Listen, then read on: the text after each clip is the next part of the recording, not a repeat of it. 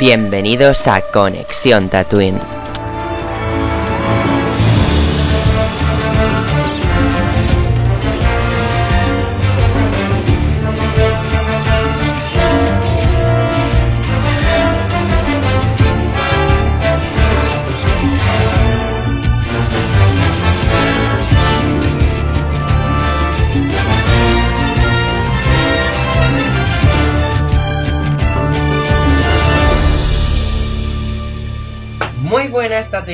Bienvenidos un día más a Conexión Tatooine.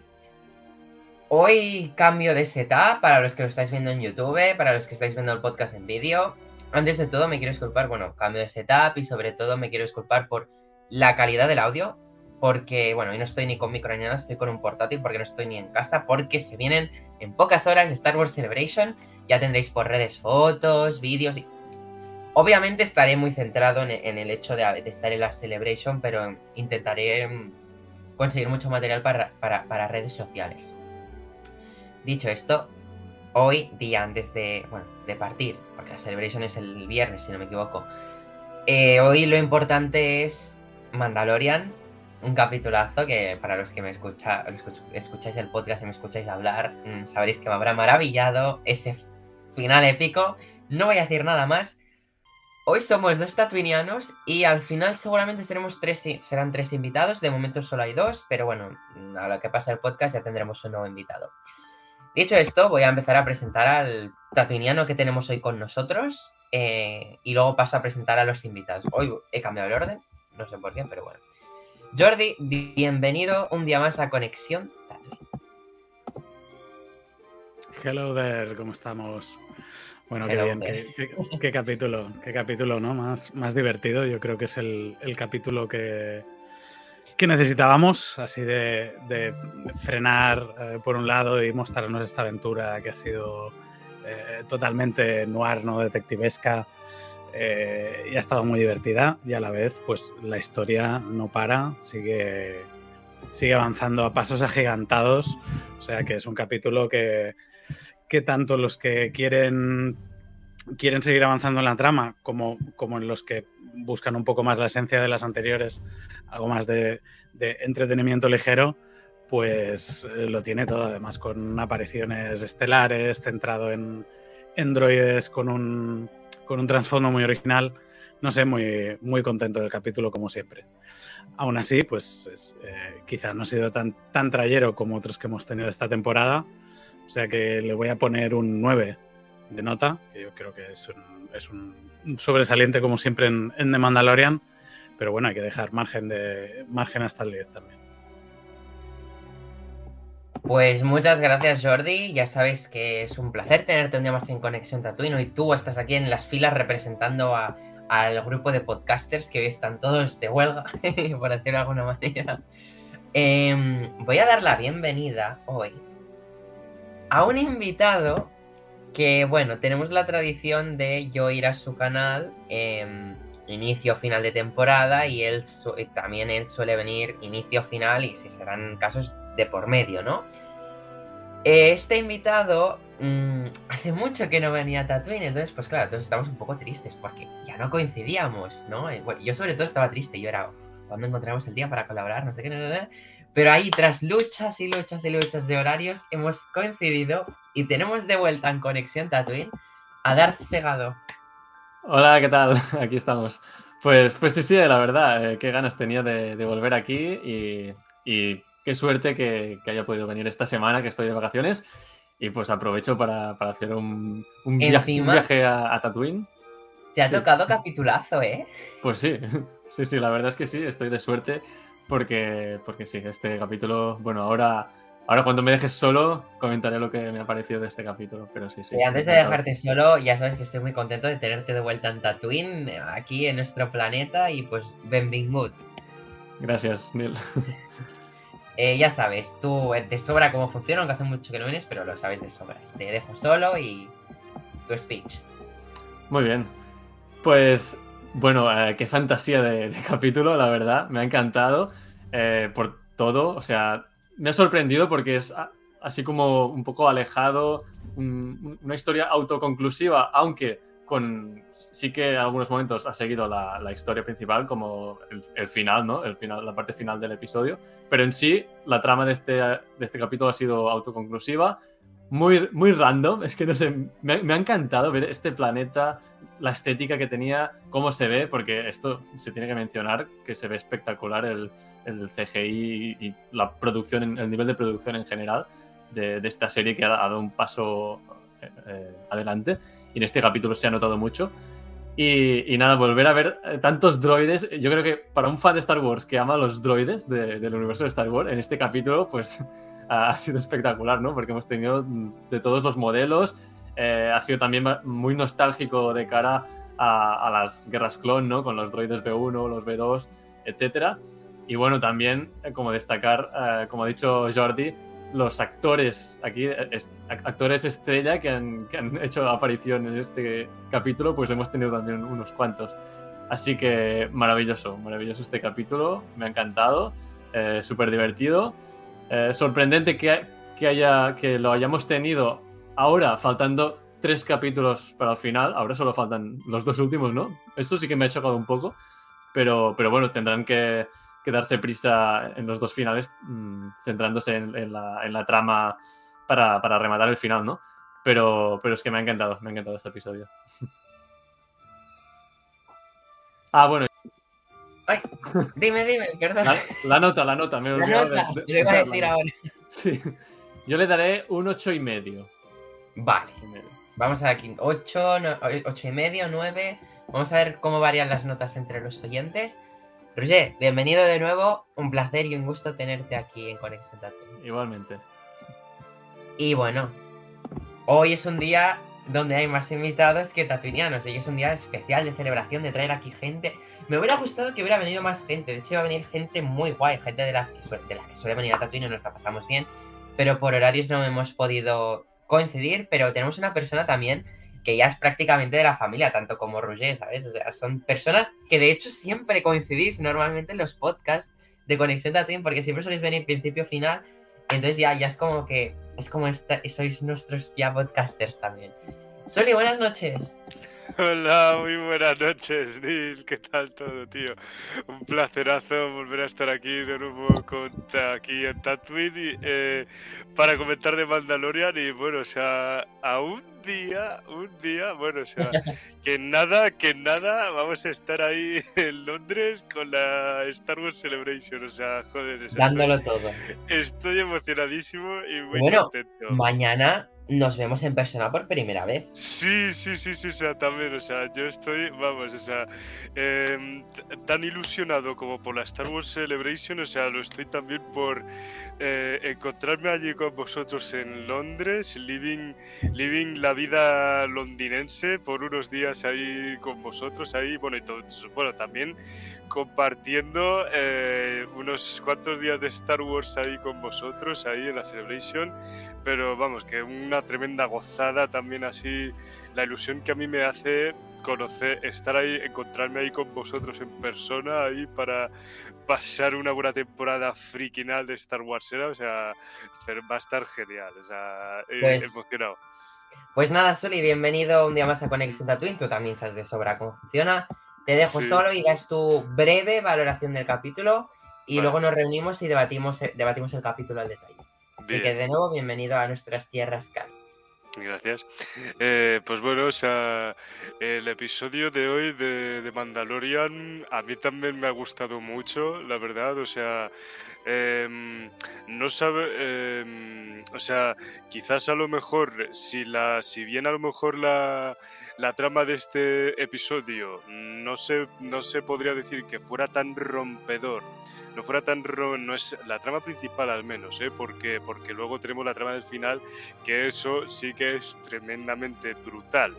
Em, la trama principal en sí, a lo mejor del, episodio, a lo mejor no ha sido como muy rompedora dentro de lo que es la serie, pero no obstante, ha sido también para mí, un, como han dicho los demás compañeros, un episodio divertido de ver, un episodio bastante divertido. O sea, un episodio que no ha dejado de ser una aventura random, así eh, desenfadada y divertida eh, en una parte del universo de Star Wars, una de esas aventuras así de, bueno, de una clase de aventura, mm, de, aventura aleatoria en, Star Wars así de, Space Opera, eh, así como se suele llamar, así... Mm, o sea, ni, siquiera, ni siquiera tampoco siendo un episodio de transición, tampoco es que sea un episodio de transición, o sea, simplemente un episodio de una aventura galáctica así más, tenga o no tenga relación con la historia principal de la temporada y de la serie,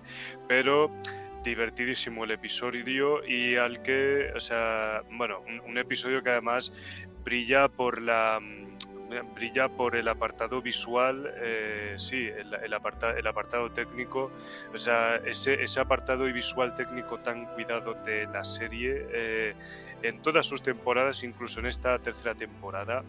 Em, a mí también me ha molado muchísimo este planeta de este, este planeta que hemos visitado hoy, o sea, me, encanta también como ese rollo, ese rollo de paraíso prístino que me ha traído también bastantes recuerdos de planetas del estilo así en otros, en otra, en otros productos de Star Wars y también en otras pelis y series de ciencia ficción, eh, así por así decirlo, de alguna manera. Eh, me han gustado también mucho los cameos de actores tremendamente top como Jack Black y Christopher Lloyd. Eh, yo ya me estaba preguntando em, dónde estaba Christopher Lloyd y mira, aquí ya en este episodio por fin le hemos visto, que Christopher Lloyd estaba confirmado en esta temporada y hoy por fin hemos visto. Bueno, luego también lo mm, que me ha tocado también a mí mucho la patata. Em, me ha tocado también a mí mucho la patata eh, el volver a ver a los droides de combate de la Federación de Comercio eh, me ha, o sea, me ha, o sea, eso, eso me ha, hecho una ilusión tremenda. Además, encima hablando, ver, ver, ver a un droide de combate B1 hablando con esa voz tan raquítica que, tie, que tienen los droides B1, pues mm, a, mí se me ha activado una venilla nostálgica de fan de Star Wars y de fan de las precuelas que me ha molado mucho. Así y otra, y otra serie de detalles que. Y otra, y otra serie de detalles que de, a nivel de, lore y de conexiones con las pelis y demás productos de Star Wars que. Que bueno, que a mí me, que a mí me han hecho muchísima ilusión eh, como amante de las conexiones y también de los elementos nostálgicos en una saga como es Star Wars. Em, bueno, y luego el final que ni hace falta que lo mencione porque todos hemos visto lo que, lo que ha pasado al final. O sea, bueno, que e, e, este es uno de esos episodios en los que me ha gustado muchísimo el papel de Bocatán eh, el, el, papel de Bocatán, que Bocatán creo que este es uno de los episodios en los que se ha lucido muchísimo y luego pues lo comentaremos así. Eh, o sea Así de momento todos estos, estos son las primeras impresiones que comparto y yo me reservo los detalles, me reservo otros detalles a comentar del episodio eh, en el comentario que vamos a hacer ahora mismo en el podcast.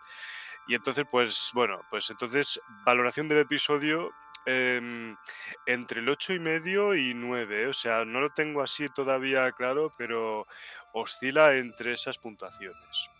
Y eso es todo. Y, eso, y esas son mis impresiones en generales, así de primeras. It's me, hi. Eh, perdón, tenía que hacer esa referencia. Em, gracias, Suli, gracias, compañeros, por vuestra valoración. Voy a pasar a la mía. Y bueno, como sabéis, estoy muy feliz en este capítulo porque es que ese final era un momento que yo deseaba ver en live action ya desde hace tiempo. A ver, yo quería ver. Espera, voy a ponerme así para yo si veis que no, es que claro, con el micro me suelo tirar y me capta la voz. Si, se me escucha bien así, me, lo decís. Si se escucha mal también. Yo os veo, ¿vale? Así que puedes hacer así o así, yo os veo. Em, a ver, yo quería ver a Boca Tan hace mucho tiempo empuñando el Dark Saber en live action, ¿no? Lo vimos, de hecho, luchando y todo, ¿no? Pero un momento así parecido al de Rebels, que es que le ha faltado levantarlo así. Claro, Neil se ha emocionado un montón, aparte de esa pelea mandaloriana, como ya comentaremos cuando llegue su momento. Y el capítulo, a ver, el capítulo ha estado gracioso, a mí me ha gustado y, va a ver, de dirección está muy bien. Bryce Dallas Howard nunca decepciona, ¿no? Con un montón de cameos, pero no cameos de Star Wars, sino cameos actorales o, no actorales. O sea, actorales teníamos a este, no me acuerdo, no, Jack Black o algo así, no, no sé si se llama así, el de que yo me acuerdo de ese, ese hombre, verlo en la pantalla del cine cuando era pequeño, en los viajes de Bolívar, esa, esa película hacía mucha gracia. Y Christopher Lloyd, de Regreso al Futuro, ha sido impactante verlo ahí, o sea, ya se sabía hace mucho tiempo, ¿no? Que lo, que lo íbamos a ver en Mandalorian, pero yo me esperaba un importante, pero no, no, estoy ahí de, fan, un fan del Conde Dooku, o sea, es épico, es que este, capítulo tenía de barbaridades. Y ahora vamos a la mayor. No sé si sabéis quién es Liso, pero a mí me ha hecho ilusión ver a Liso en Mandalorian. O sea, he estado un rato procesando si era ella. Como lo veo en versión original, cuando la he escuchado hablar, yo sé que es ella. A ver, yo, para los que no sepáis, Liso es la, la, que, la pareja de, de Jack Black en este capítulo y. Venga. Muy buenas. Muy buenas. Por, un día que intento hacer algo diferente y sale mal, pero bueno, los siguientes lo van a disfrutar.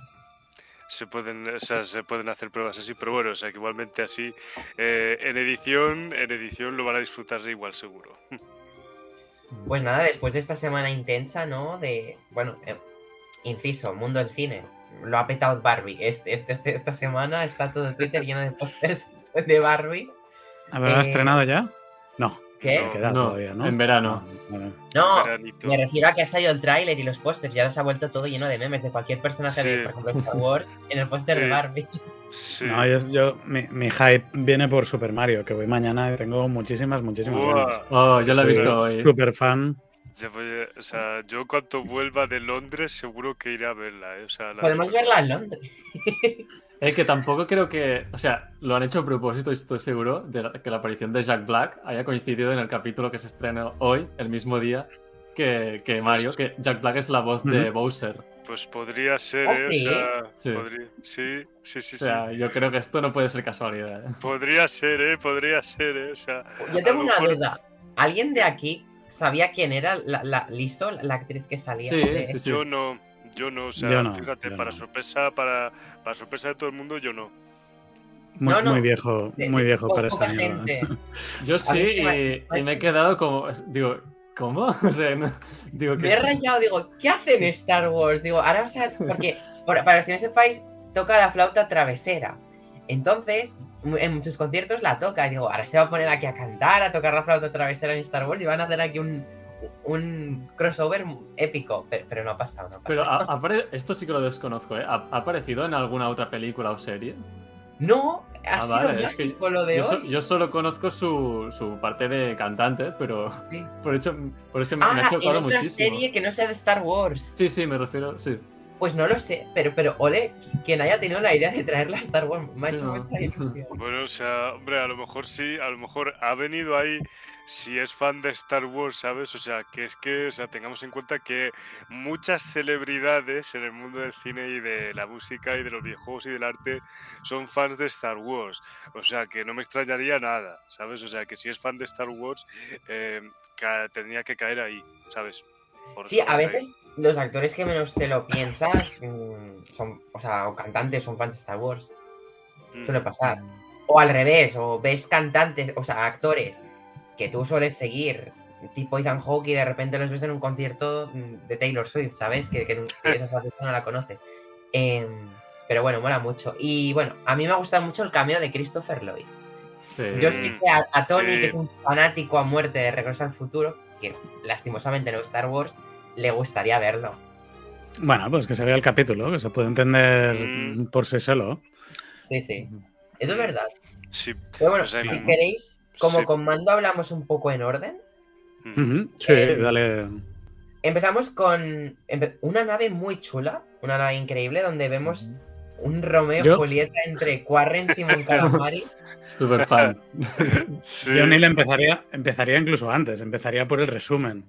Porque el resumen ya mete. No, Mira, pues, última, pues, últimamente los resúmenes estos. Yo sí. ¿sabes por qué no me he visto el resumen? Porque últimamente ponen resumen y sale el personaje que va a salir en el capítulo. Y, y te sale la situación que, van a resolver. He visto que empezaba el resumen con Boca Tan tercera temporada y he dicho, lo quito porque va a salir Posca y, me va a salir en el capítulo y me voy a cabrear. Por eso lo he pasado. Le he dado a saltar intro, saltar. Hoy he saltado todo, porque últimamente.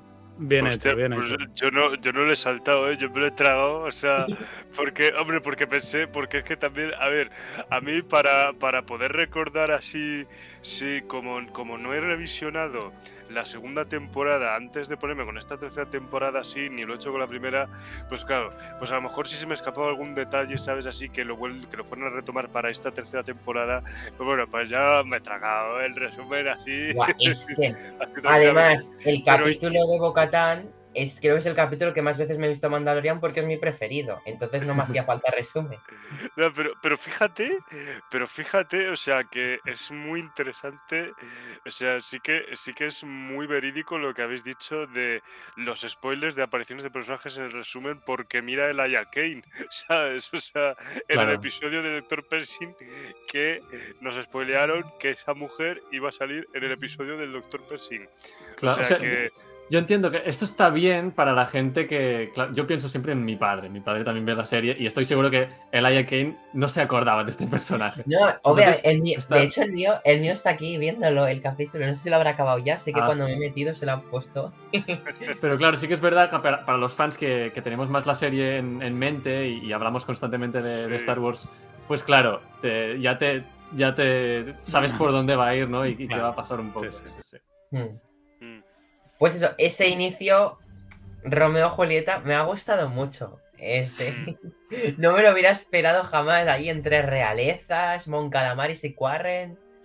Sí, a, mí me, a, mí me, ha flipado, o sea, porque a, mí me ha flipado porque es que yo estaba, yo eh, siempre en Star Wars siempre he echado en falta romances interraciales, ¿de acuerdo? O sea, siempre he echado en falta romances interraciales interespecies exactamente y hace tiempo que ya me los han empezado a dar, ¿sabes? O sea, Kanan Jarrus y Hera Sindula, por ejemplo, que empezaron por ahí, o sea, y mm, más ejemplos que con los que se han venido, ¿sabes? Así, pues Pero ahora con mismo... con Kanan y Hera, encima de guay hemos tenido que han tenido un hijo. Sí, también, o sea, es que eso también bastante tope guay. Pero. pero eso, híbridos dentro de Star Wars ya. Sí, sí, sí, sí. Eh, nada, pero, es que. O sea, también, eh, pues eso, ahora mismo y ahora, y ahora mismo, em, eh, con este romance interespecie entre un Quarren y un Mon Calamari, o sea, yo con escenas como estas, mi cabeza estaba automáticamente en Mass Effect. ¿De acuerdo? O sea, porque, porque, porque en Mass, e, porque, eh, o sea, en Mass Effect había como hay como tropecientas escenas, ¿de acuerdo? De romances interespecies, eh, no solo el romance interespecie que tú puedes hacer con un compañero de tu tripulación de la Normandía, sino también cuando estás explorando planetas, eh, te vas encontrando con NPCs que tienen que que se están enrollando con otra persona de otra especie, ¿sabes? O sea, y entonces yo estaba teniendo en la cabeza, yo, a mí esas escenas de romances interespecies me traen de cabeza a Mass Effect y a mí... A mí me ha hecho gracia esto con los tentaculillos. Ah, sí. bueno, es un poco asquerosillo, ¿eh? es, es, es raro, es raro, ¿sabes? Que de hecho, eh, me ha salido un meme en Twitter que me decía, no es un capítulo de Bryce Dallas Howard si no hay un romance interespecie, un romance, o sea, un romance en Alien. He leído en el tweet.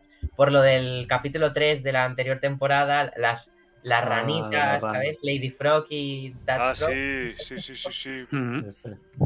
Es que a mí me ha encantado este inicio, no solo por el romance de, diferentes especies, sino por el hecho de que son personajes totalmente, o sea, nuevos que no habíamos visto y dices, pero este, ¿esto a qué viene? O sea, empiezas con esto en el capítulo. sabes qué me ha ¿Qué fantasía es esto? Me ha flipado el diseño de la nave de los Warren. Me ha, Sí, me ha es genial. mucho Sí, la sí. nave. A mí el del interior especialmente, o sea, es el, es el diseño que me ha flipado. O sea, la nave por fuera también mola, o sea, pero, pero a mí me ha flipado el interior del diseño y también el inte- y también el hecho de que esta esta esta capitana Quarren, la capitana Quarren, Ah, en el tanque eh, de Bacta. estuviera- ¿no? Sí, estuviera en el tanque de Bacta, sí, ¿sabes? Ahí sumergida, así, para que pues, recibiera su agua y luego lo desactiva para hablar con otras personas. Pero que Esta sí que no es está- como Boba, Fett lo va compartiendo con todo el mundo el tanque. Esta seguro que no. Claro, pero esta es como un privilegio de la capitana, ¿no? Por estar ahí, si es, si es una nave Quarren o un calamari, ¿no? Que son dos mundos marinos, seguramente esta clase de dispositivos de, de poder humedecerse deben estar al orden del día. Mira, la capitana tiene el honor de estar ahí en remojo eh, todo el tiempo que quiera. Bueno, y A mí me- ha Me gustado mucho de, de la escena el hecho de que hablen de que están en paz después de muchos años, que los Quarren y los Mon Calamari Sí, están en paz, que eso yo creo que no, no se había De- mencionado De por hecho, lo menos. era, había un arco con Clone Wars del de Kid Fisto y todo eso, ¿no? De... Sí. Claro, pero ahí estaban en, ahí estaban en, en No, sí, por eso digo, de previo Claro, siempre, tradicionalmente siempre veías. Y en este momento de la historia, pues cubrimos que aquí están hasta cierto nivel de paz. Tanto Tan que es así que ellos, enamoran. claro, tan en paz que se enamoran, pero en cambio huyen de huyen de la situación, ¿no? En vez de, ostras, pues estáis en paz, pues entonces quizá se podría dar lugar a que a que a que hubieran esta clase de relaciones entre las dos especies. Pero bueno, por, por, ah, supongo que el hecho del ser noble, ya una especie de pirata, pues es lo que les hace les hace huir por un problema más que de especie, ya de clase, ¿no? Incluso. Ujú. Mo- Mo- Montesco, Quarren y Capuleto. Para, mí ha, si- para mí ha sido muy Es muy de romántico. ver, es muy de ver. sí. Pero bueno, luego tenemos la, la aparición ya entrada estelar de Axe Wolves, que no lo trago. O sea, ha hecho más que en la segunda temporada, pero es que le, le he cogido manía enseguida. Mm. Uy, te hemos, Bueno, te hemos perdido.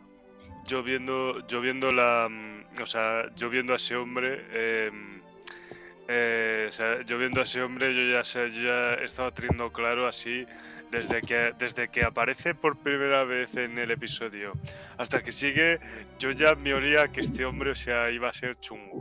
O sea, Ujú. Pero, claro, también nos dan eso de que en la segunda temporada salió en el tercer capítulo, pero luego en el final salió Bocatán con Cosca, pero él estaba desaparecido. Ujú. Y ahora pues hemos visto pues un poco lo que ha ido haciendo, ¿no? Como ir ahí subiendo escalones hasta superar a, a Bo. Y bueno, aquí lo vemos que ahora es el jefazo mandaloriano. Vemos a Cosca de fondo en este, en este momento. Bueno, de hecho, entra a la nave, ¿no? Cosca, si no me equivoco. De los. sí, estaba la, la nave, la de, no, sí, sí, sí, sí, sí, creo que Cosca sí. creo que llega a entrar a, a la nave. Sí. Es como la segunda de, de Axe. Y bueno, me han gustado mucho los mandalorianos que hay de fondo. Mm. Todos muy azules y todo. A ver, que son del clan Chris, ¿no? O algo así. Por el estilo. Bueno, y con armaduras muy chulas, ¿no? Que contrastan bastante con los. con, con la variedad y, y el aspecto más desaliñado de, de los mandalorianos que están con la armera. Ujú. Sí. Por aquí Esto veías arma- armaduras muy Uniformados. Sí. claro. Mm. Claro, ¿y cómo van con el destructor robado del imperio, no? Sí. Porque eso Sí, también... también. Que Sí, sí, sin es verdad. mando no lo habrían conseguido ese destructor. Eso es verdad, ¿eh? O sea, o sea yo, yo en plan, cuando vi el puente, o sea, sí estaba pensando, coño, si este es el mismo destructor imperial al que fueron a saltar en el último episodio de la segunda temporada, ojo, ¿eh? O sea, pues sí, Claro, al final pero- se lo apropiaron los cabrones. Sí, sí. Bueno, ha sido como un prólogo muy chulo que hemos tenido en el capítulo. Ha empezado Sí, bien el prólogo. Sí, sí. Y sí, ya sí, pasa la intro, bla, bla, bla, y nos encontramos en la llegada. Plasir era el planeta, si no me equivoco. Plasir 15, ¿no? Blasir 15, Sí. Blasir Estoy 15. tirando todo de Anda. memoria. Suena, Eh. pero mira, justo el nombre, o sea, si lo decimos Plasir, suena mucho como placer. ¿eh? Sí, si hombre, lo ya- no es referencia. que, o sea, sí Sí, que sí. sí, sí, pla- Se, gustan mucho y se Plasir. quieren mucho en ese planeta. sí, o sea, es especial sobre todo, sí, sí. Que yo no sé por qué este planeta salió en el tráiler. Yo creo que con esta toma de este planeta ya tenemos como todo completo, ¿no? De, cierta manera. Eh, sí, creo que sí. Faltaba el par de droides también, que también lo hemos tenido en este capítulo, así que ahora sí, ya está, creo. Y entonces, claro, yo quería que sea un planeta mandaloriano, por las cúpulas. Supongo que igual está en el espacio mandaloriano, porque es borde exterior, si no me equivoco, pero... Bueno, ahí se queda, ¿no? Pero bueno, hemos es un planeta totalmente distinto, muy futurista, muy chulo, ¿no? Como esas cúpulas en un sitio tan verde. Es, lo contrario que Coruscant, ¿no? Que Coruscant tiene ahí una pequeña cosa natural y lo demás es construido, aquí es a la inversa. Todo natural y una pequeña cosa construida. Y bueno, llegan Mando Bocatán, que bueno, cada vez estos se llevan mejor, ¿eh? Ahí, ahí, lo dejo. y bueno, tenemos la llegada al planeta. Que, no sé, comentarios acerca del planeta, ¿os ha gustado, no? Visualmente a mí me ha encantado. O sea, es este estilo futurista eh, y se ve increíble. Sí, a mí también me ha flipado mucho. O sea, estaba. Es un planeta muy bien hecho, así, muy. O sea, un típico planeta tecnológico así como muy prístino, ¿sabes? Así, casi también, o sea, como, como los edificios reales de Coruscant, así que hemos visto en Coruscant, solo que solo que en pequeñito, solo que más pequeñito que Coruscant, pero que además, o sea, eh, un poco, un poco más con el fondo, con ese fondo más naturalista que se percibe, claro, así, porque no es tan tecnológico como, como Coruscant. Em, o sea, sí, es como, así, es como de esa clase de planetas así que muy, muy recurrentes en, muy recurrentes en películas espaciales, así de, que yo, yo estaba pensando como en, como en esta clase de, de, bocetos que hacen así de películas espaciales de los 60, así, que tienen unos, tienen uno, o de los 80, ¿sabes? Así que tienen unos unos, o sea, son, son como ciudades pequeñas, futuristas, muy limpias, muy prístinas, muy bonitas, que utilizan mucho el color blanco, e incluso también de los videojuegos, o sea, porque también curiosamente estaba pensando en un planeta de Ratchet y Clank viendo este episodio de Blasir 15, ¿sabes? Así, fíjate, o sea, mm, cuántas cosas, mm, cuántos recuerdos así de fuera de Star Wars me traía este episodio de The Mandalorian. Em, y también, pues bueno, la variedad de aliens así, que siempre a mí me mola ver una tremenda... Siempre me mola ver aliens en Star Wars. Eh, aquí no ha falta una tremenda variedad de aliens en, en, Star Wars y también, bueno, y no solo los aliens, también los personajes variopintos y graciosetes como Jack Black y Liso que tenían mucha tenían mucha ¿cómo, decirlo? Así, así, era, eran muy majetes, ¿eh? o sea, tenían, mucho, o sea, tenían, tenían, carisma.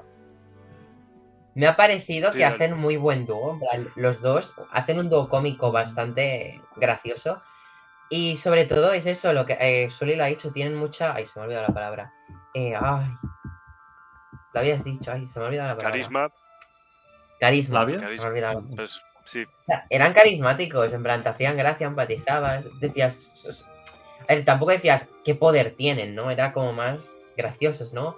No era aquí que vieras el gran villano. O sea, en todo, en todo momento veías que eran buena gente, lo que pasa que, bueno, privilegiados. Y Liz está muy graciosa, ¿no? Con ese traje, porque ese traje perfectamente podría ser de una actuación suya en directo. Ya habéis visto un poco de vídeo de sí. Como viste, y está muy guay. y sí, que Jack Black está muy gracioso, pero yo no lo he reconocido sino por los créditos. Me sonaba, pero ha sido al ver los créditos que ya he caído quién era.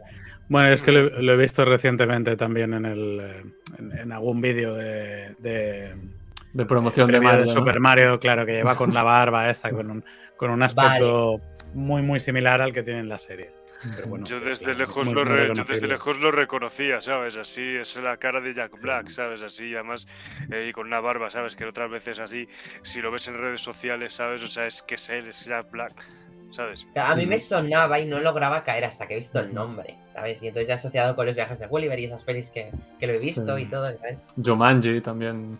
Sí.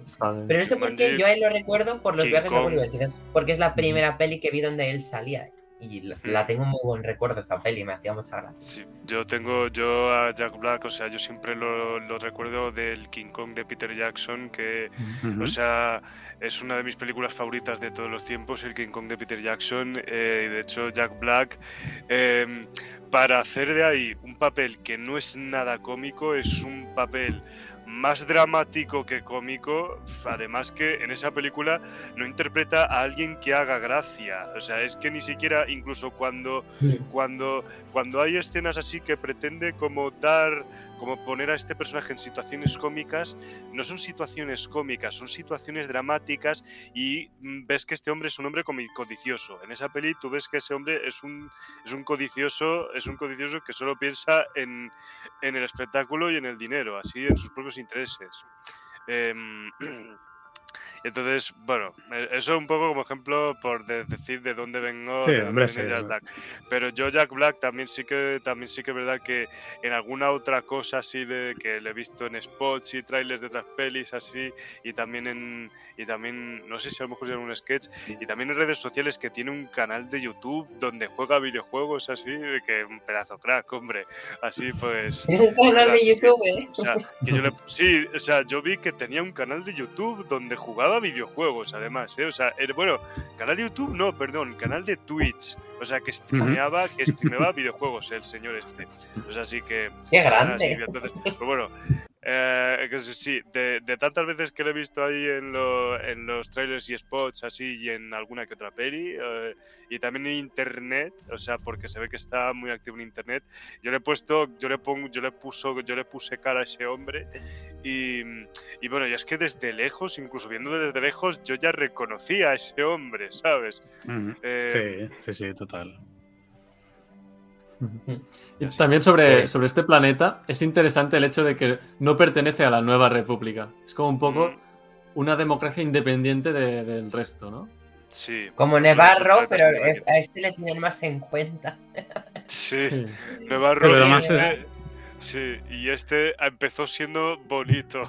o sea, antes que Nevarro mola lo que se presenta como la, única o la primera democracia directa eh, completa de, la galaxia, ¿no? Porque además eso es lo que les lleva al problema y, está bien el, juego y la reflexión política que hacen sobre, sobre, la democracia, sobre la democracia directa, sobre qué decisiones tomaríamos en un momento dado en un mundo idealista, ¿no? Porque al final es como un mundo súper idealista que acaba generando sus propios problemas por, precisamente por votar a través de ese idealismo, ¿no? que les permite, pues eh, ya dicen, no, ahí los humanos no trabajan, todos están, es, como un socialismo privilegiado eh, llevado al extremo, pero, pero bueno, eso tiene sus consecuencias, ¿no? Eh, somos pacifistas, vale, pues los soldados no tienen armas. Bueno, pues eso tiene unas consecuencias. No sé, hay, toda una serie de, reflexiones derivadas de, de, lo que les pasa y de lo que van contando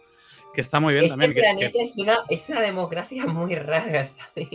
bueno, claro, es una democracia que, pretende ser perfecta, pero es imperfecta por, por su propia regla de que el, el libre albedrío no, no siempre hace, eh, hace actuar de la forma más razonable o, o, más sabia, quizá. Entonces, toda esa reflexión está bien también. Mola esto de que en Star Wars nos vayan alimentando con muchos planetas, aumentando el lore de Star Wars, ¿no? Es como que no solo es lo de siempre, que nos vayan presentando nuevas cosas, porque aquí descubrimos un nuevo planeta con una nueva manera política de funcionar, nuevos personajes, nuevas costumbres de cómo viven, nuevas arquitecturas, porque mm. al fin y al cabo cada planeta nos muestra una arquitectura distinta. Mm. En este aspecto me ha recordado a algunos capítulos de The Clone Wars, que nos presentaban así que también estaban un poco aislados de, lo que sería la, lo, principal de la saga y te ibas ahí a un planeta desconocido con un sistema totalmente diferente y conocías mm, de hecho Si, tú le cambias mando por Bo-Katan y pones Anakin y Ahsoka mm, los personajes nuevos presentados son muy Clone Wars. Lo que pasa es que la, la, excentricidad de estos personajes es súper de animación. Lo que pasa es que llevada en live action. Sí. No, no, eh, también era como una historia que pudieran haber hecho de Bad Batch, ¿no? Llegar a, un planeta que les pasaba eso, y echar una mano también. Pero ¿qué le falla a Bad Batch? Bad Batch no tiene esos personajes em, tan pues, carismáticos que hace que te mm. encariñes y te guste la misión. Seguramente este capítulo me lo pones en Bad Batch y me hubiera aburrido un poco. Perdón, Jordi se enfada, pero es que tengo mucho hate a Bad Batch últimamente. No, yo me enfado porque creo que hay capítulos de, esta temporada de Bad Batch, yo digo que, creo que son historias autoconclusivas mejor llevadas que este mismo episodio, aunque este sea divertido. Pero no está de mando de Boca ni Grom. Claro, ni, ni, ni, ni, Jack Black de fondo, ni, ni tiene todos esos puntos de, eh, ni los droides que salen de la forma tan carismática que salen, le tiene un carisma que la hace especial de Mandalorian, por encima de, sus virtudes narrativas, técnicas, eh, de, escritura de guion, eh, tiene, tiene algo que la hace especial, que es, que es ese magnetismo de los personajes. Hmm. Que nos hace juzgarla a mejor también a veces.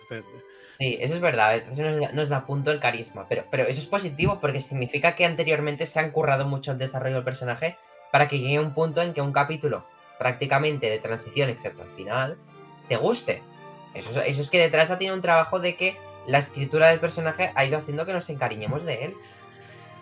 No lo sé, no sé si es eso o la potencia arrolladora, porque Mando desde el primer capítulo yo creo que es un personaje que, que, que engancha y, ya ves cómo está escrito, ¿no? Habla poco, se relaciona poco, participa mm. poco, eh, pero aún así le, le, quieres por sus cuatro gestos y, porque tiene ese carisma y ese misterio que lo caracterizan con, con tres rasgos. Te montan un personaje muy bien definido. Y Bocatán eh, están haciendo lo mismo también. En, realidad, al final le dedican poco tiempo, pero es, lo, pero es lo que tú dices. Es verdad que con cuatro rasgos tienes un personaje, sabes lo que esperar de él, te sientes que le conoces, que, sabes lo que quiere, y eso es lo que la serie sabe hacer muy bien. Hmm. De hecho, um, bueno, siguiendo ya un poco más para adelantar el capítulo, ¿no? Nos presentan el problema de los droides estos que no hacen caso, que la lían. Y allá nos presentan el personaje de Christopher Lloyd. Muy guay. Yo, no, yo me lo esperaba un personaje tipo alto cargo imperial, mano derecha de Moff Gideon. Y no, de repente, bueno, Separatista. Separatista, sí, sí. Yo Lo dejamos un poco más para el final, ¿no? Pero ha estado guay la aparición de Christopher, sobre todo para los que sí. guste Regreso al Futuro y tengáis más cariño con él y todo. Sí, hombre, es muy guay. sí, sí, sí, o sea, o sea, sí, sí, yo, o sea, a, mí desde luego también, o sea, ya no solo como persona que se vio hace poco Regreso al Futuro, bueno, Regreso al Futuro me lo vi dos veces, primero una yo solo y otra con mi primo, porque mi primo es súper fan de Regreso al Futuro. Eh, luego también, o sea, también... Eh, para mí, para, para, mí también me ha hecho ilusión, especialmente como fan de quien engañó Roger, de quien engañó a Roger Rabbit, otra de mis películas favoritas de todos los tiempos. O sea, y los Adams, y la familia Adams también. La familia Adams, sí, también, sí, sí. genial. Pues, bueno, en fin, es Christopher, Christopher Lloyd, ¿sabes? Así un icono, un icono para muchos de nosotros en, el mundo del cine y también en el mundo del friquismo. Así que por fin, además, pues bueno, raro a lo mejor nos podía parecer algunos que no apareciera en Star Wars, ya que tanta gente top acaba apareciendo en Star Wars. Eh, que mira, por ejemplo, también Katie Sackhoff que acabó en Star Wars después de haber hecho Battlestar Galactica, una serie que también la lanzó a la fama esa señora. De hecho, esta, de hecho, de hecho, Battlestar Galactica todavía la tengo pendiente de ver, ¿eh? o sea, me gustaría verla. Ahora, después de ver a Katie Sackhoff como Boca tengo más ganas todavía de ver Battlestar Galactica. Eh, da la casualidad. Em, pero bueno, o sea, también o sea, pero bueno, volviendo a Christopher Lloyd, eh, yo también mm, me estaba como teniendo la idea de que Christopher Lloyd, al ser alguien tan conocido y tan icónico, que a lo mejor iba a tener un papel eh, bastante bestia, un, papel muy heavy, o sea, un papel de mayor relevancia. Que bueno, que no es el papel que a priori a lo mejor yo me esperaba, pero aún así bastante heavy, ¿eh? o sea, el, papel de Christopher Lloyd aquí, porque Christopher Lloyd, pro-separatista y seguidor del Conde Dooku. O sea, inesperado, ¿eh? O sea, mola. Sí, mola. Mola, volaba, la verdad es que es un detalle que molaba demasiado, ha volado demasiado, demasiado. O sea, porque, porque sí, lo que aporta al lore de Star Wars y de nuevo, que es una conexión tope guapa, que además encima eh, eh, eso hace, la, eso hace un lógica la justificación de que por qué están los droides de combate, o sea, la aparición de los droides de combate de la Federación de Comercio ahí, de los separatistas, em, pues, pues creo, creo que ha sido, ha sido una cosa, ha sido una cosa muy inteligente, una manera muy inteligente y muy tope chachi. De, de, presentar estas dos cosas, Christopher Lloyd y el regreso de los droides de combate en live action, Em, porque los droides de combate, o sea, los habíamos visto de regresar en animación post, post Clone Wars, em, o sea, post Guerras Clone y post Episodio 3, eh, en animación sí, en Rebels, y de hecho me quiere sonar que en Resistance también hacían mm. aparición en la segunda temporada, así, porque me he visto resúmenes ahí. Eh, bueno, y que alguno que otro también hacía un cameo en el episodio 9. Em, sí, los Freemaker también llevan un, un B1 modificado en la serie de Lego. Ah, pues, no, pues eso, o sea, que encima, que encima sea Christopher Lloyd el que tenga una vinculación con los droides de combate, o sea, hace que ese regreso de los droides de combate a la acción sea más chulo. Eso no, no deja de hacerle científico, ¿sabes? Porque es como otro guiño, ¿sabes? Hay una especie de científico. Em, sí. Bueno, o sea. No, ¿querías decir algo? Sí, eh, que, bueno, detalle también, un detalle que me ha parecido tremendamente brutal y genial a nivel de lore de Star Wars es que le hagan una autopsia a un droide. Oh, me encanta este el momento de la escena del crimen ese. Sí, que le hace, le hace bueno, claro, es que... y le sacan sangre a un androide, ¿sabes? O sea, como si fuera un organismo vivo, o sea, y encima, y encima, y encima lo investiga, lo investiga como sus células, como si tuviera células vivas. bueno, pues que ya antes de eso, y antes que eso, ya el, concepto, el mismo concepto de, bar para droides que visitamos antes, ya nos, da una profundidad de la vida social, del aprendizaje, de cómo los droides sienten, ¿no? Por este momento final en que el, camarero, que por cierto le pone la voz el marido de, de Bryce Dallas Howard. ¿En eh, serio? sí, sí, sí. ¿Ah? Lo he buscado, me sonaba el, el, nombre del actor y lo he buscado y es su, su marido. Pues eh, ese discurso que hace. Ostras, no me acuerdo ahora. Ah, ya te lo diré.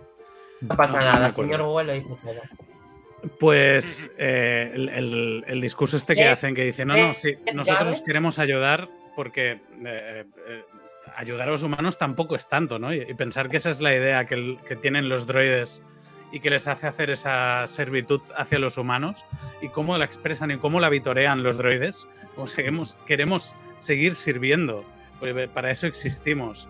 Ese momento también es brutal. Yo recuerdo pocos momentos con droides que, hayan entrado en su programación, ¿no? Que, esta programación de los droides es como muy analógica, como muy, como muy biológica, ¿no? En el momento en que pueden tomar un aceite en mal estado que, les altera la personalidad, como si fuese un, una policíaca de, una droga. No sé.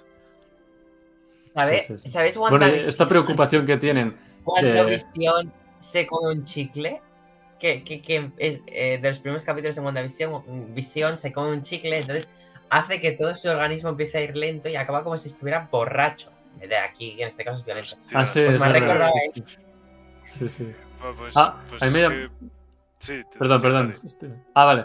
bueno, no, que a mí me, me, ha llamado la atención, o sea, esta preocupación real de la humanidad que tenemos que, que los droides no, nos, nos acaben ¿no? Eh, quitando los puestos de trabajo o sustituyendo, ¿no? De alguna forma. Y aquí son los droides los que tienen miedo de ser sustituidos por, la inversa, Es a la inversa, es cuanto menos curioso. O sea, es como una, o sea, es como una reversión, como una reversión de varios de, de los conceptos y de las ideas sobre los robots y la inteligencia artificial que se suelen explorar así en la ciencia, en la tecnología y en otras pelis, pues eh, en Star Wars les da esa vuelta de tuerca. O sea, eh, es que encima además, o sea, a mí es un detalle que me flipa porque como friki de la ciencia ficción que soy, que he visto muchas historias de robots así que, que siempre tienen como estos tropos de que lo, lo, muy diferentes que son de los seres orgánicos, de los seres, de los seres orgánicos por ser de metal, así, todo eso, por ser por ser simplemente pura tecnología. Pues que Star Wars, o sea, que Star Wars se atreva a presentar a los droides como seres orgánicos de esta forma, o sea, que, que los presente que se pueden drogar, se pueden emborrachar, les pueden sentar Se pueden drogar, se pueden emborrachar, sí, como si fueran, como si fueran realmente, como si fueran realmente, sí, o sea, seres, seres orgánicos, eh, que además, o sea, eso está bien, eso, o sea, mm, tiene, tiene su lógica porque le permite, la le permite la fantasía de ese universo, ¿no? O sea, pero, pero que lo haga Star Wars que lo haga exactamente Star Wars me parece tremendamente genial porque es como que es la única saga ahora mismo en la que veo que hace eso con los droides, con los robots y con las inteligencias artificiales. ¿Sabes? O sea, y entonces, pues bueno, pues eso para mí es a mí es un, otra razón que me daría un producto de Star Wars para que Star Wars sea y siga siendo una de las sagas de mi vida. De hecho, previa... Ah, perdón, Roger. No, pues nada, solo un, inciso. Que no, adelante. Me, me, he acordado de la frase que dice Dexter Jetster en, en La venganza de los Sith, que le dice a Obi-Wan eh, cuando están en el bar. En el ataque de los clones. En el ataque de los clones, correcto, perdón. Eh, le comenta, si los droides pudieran pensar, ni tú ni yo estaríamos aquí. Y pues bueno, no sé si pueden pensar, pero se acercan mucho, ¿eh? Lo que hemos visto en este episodio. Pero sí que ya están pensando ahí, tío. ya están pensando. No había pensado yo en esta frase, pero toda la razón, Roger. Previamente tenemos el momento de Mando dándole patadas a los droides. O sea, me estaba escojonando porque lo estaba haciendo con ganas, ¿eh? Claro, es el poli malo un poco racista de droides, ¿no? Ya siempre Mando ya ha tenido esta de esto. es muy divertido el momento cuando les están cuando les están explicando lo que tienen que hacer. Y Bogatan se lo mira que están así diciendo que reconocen mando, mando y dice, no, no, o sea, cuando me han dicho ir a cargarse droides de combate, yo ya estaba dentro, o sea, yo ya, estaba contento con eso. a mí yo, he dejado de escuchar, yo ya... y, se comporta como el poli malo en, en todo el capítulo de este policíaco, ¿no? Además. Claro, recordemos que en, su infancia eran droides B2 precisamente. Los que, los, los, que se cargaron a su familia y demás. Sí, eso, eso justo iba a decir yo, que es que, o sea, también esa, esas ganas que le tiene de apalizar a los droides, o sea, claro, eh, eh, lo puedes entender porque los, porque los droides atacaron su planeta natal así y mataron a sus padres. Y entonces, pues bueno, pues ahí entiendes esa rabia interior que tiene Mando hacia los droides y la manía que les tiene así.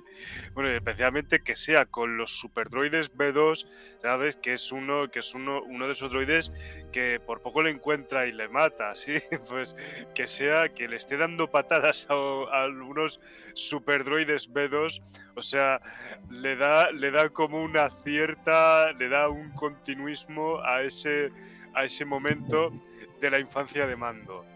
Pero a mí sobre todo me ha hecho gracia la manera en que lo hacía. Era como... Esto de las patadas, a mí me ha recordado, no sé si habéis visto algún vídeo de estos que hay por YouTube de Boston Dynamics, que hacen pruebas con, con robots ah, y, algunos les, dan como patadas, los, empujan. Me, me, he recordado eso. he, visto un vídeo porque me ha salido Mandalorian, eh, spoilers sin contexto, y me salía un tío dándole patadas al ah. droide que estaba con unos escalones y el droide pues hacía. Sí, sí, total, es que Sí, sí, ha sido muy, muy pues, eso. Indirectamente este episodio ha sido un vídeo de Boston Dynamics. O sea, ya está. Y bueno, y después yo nunca había visto un Super Droid de B2 corriendo de, de, la manera que lo hemos visto. ¿eh? O sea, Una cosa, me, es muy ágil. Decir, no sé vosotros cómo lo habéis visto, me ha flipado el CGI con el que estaba hecho cuando corría. Porque, o sea, yo veía un movimiento, o sea, lo veía correr, pero lo que es la coraza la veía súper realista. O sea, lo que es la coraza del droide veía como que era metal de verdad, lo que, el material que fuera, pero veía que estaba de verdad en el set. El movimiento sí que se nota, hace que se note un poco más que este ahí, pero lo que es la textura del droide me ha gustado mucho. A lo mejor han hecho un híbrido como con los Dark Troopers. Que al final eran tíos disfrazados que luego les ponían toda la mecánica. A lo mejor para, para dar así el movimiento han utilizado una parte de prop. Sí. No, no sería raro. Yo lo que sí que, con el CGI le potenciaban un poco. Que no era tan orgánico como el de un humano. Pero en lo que es la textura yo sí que lo he notado. Y en general, la persecución me ha parecido muy buena. Es que Bryce de las es maravillosa. Mola mucho, sí, sí, la persecución mola mucho. Sí. Y bueno, aquí que, alguna vez nos hemos quejado del de, volume, que hace que, que, se vea todo muy reducido, aquí van corriendo, parece que sea un mundo súper grande, ¿eh? porque todos los paisajes son diferentes, todas las calles en Obi-Wan se notaba cada vez que cambiaban de calle, que era como girar el de que era muy cool. Sí, aquí, a ver, yo, así me parece, sí me ha parecido otra vez que, en, los planos donde había mucha gente de fondo, sí se notaba que había, que había cierto montaje, igual cuando están todos los mandalorianos, que hay muchas, muchas personas rodadas en diferentes capas y puestas en superposición. No, pero a mí es quizá el momento que más me ha... pero bueno, esa escena, fue, esa escena fue esa última escena fue grabada al aire libre. ¿eh? No, no, no, no la última. Eh, digo cuando están haciendo eh, en, momentos que van por la ciudad. No, digo la de los mandalorianos. No, no, claro, yo no, te digo la de los mandalorianos, digo la que, la que está ah, dentro de la ciudad. En ese sí me parece que está con volumen y porque están en, una ciudad que no existe. Y allí sí hay cierta superposición de personas, pero bueno, está bien, tienen que, tienen que hacerlo, el, sistema es ese. Pero bueno, quizás el, momento que, me ha rascado un poco sin sacarme del capítulo, ni muchísimo menos. ¿eh? Pero Y otra vez la estética está chula, ¿no? De ciudad eh, con neones, eso, eso siempre mola en sí, es como, como Dayu con dinero.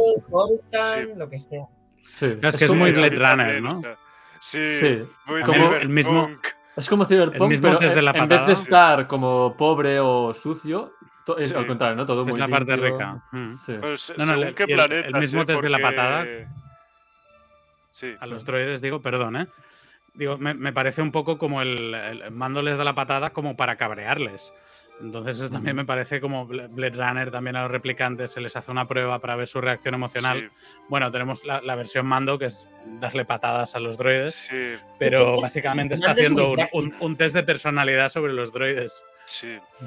Bueno, y luego la persecución, o sea, sí, literalmente, o sea, la persecución es básicamente una escena de Blade Runner, o sea, porque tenías, porque, o sea, mm, podría, podrías ver la persecución al Super Droid B1 como el símil de Blade Runner de cuando Harrison Ford perseguía a, a Joanna a Cassidy. ¿no? Sí.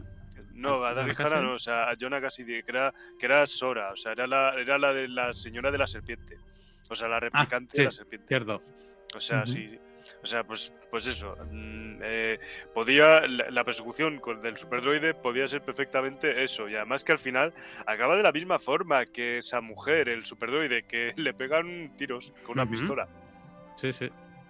Y entonces cuando entra Wally y entran los, los robotitos estos en fila, que Wally también es otra, otra película que también hace una reflexión de esta, ¿no? De, de los humanos custodiados por, por máquinas y creo que tampoco es gratuito, ¿no? Además, Wally tenía la voz de. La voz de Wally la hizo Ben Bart.